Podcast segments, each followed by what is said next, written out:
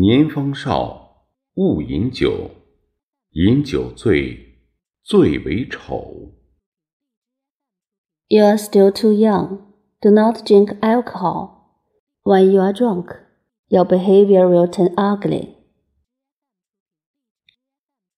青少年不要沾染饮酒等不良习气，要意识到酒后无德、酒后乱性、酒后肇事、醉态百出这些醉酒带来的危害。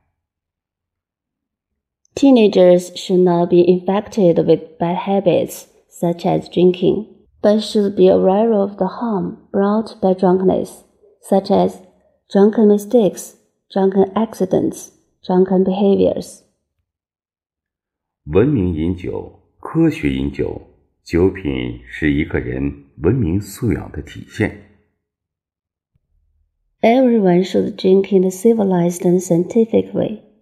Behaviors after drinking are the embodiment of one's civilization.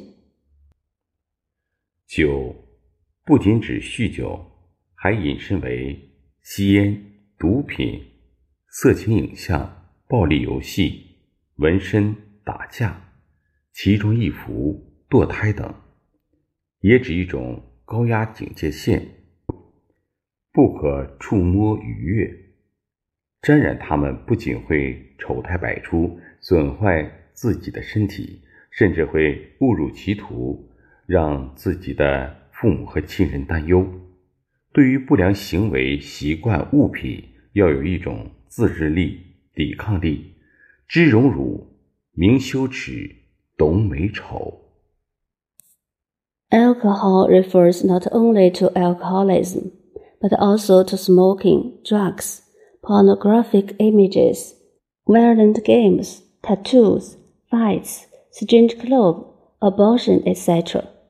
It also refers to a warning line, which can't be touched or crossed.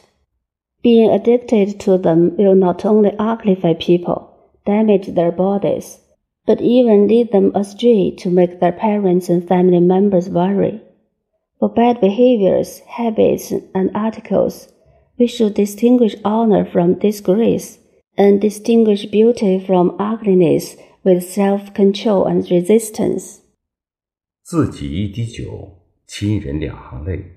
如果丢失了做人的道德标准，这是对自己不负责任，甚至还会受到法律的制裁，给社会和国家造成恶劣影响。 Drinking alcohol makes family members worry. If we fail to meet the moral standard, we are irresponsible to ourselves, and we will even be punished by law, causing bad influence on society and the country. 《弟子规》真言：抵住诱惑，你才能赢得最终幸福。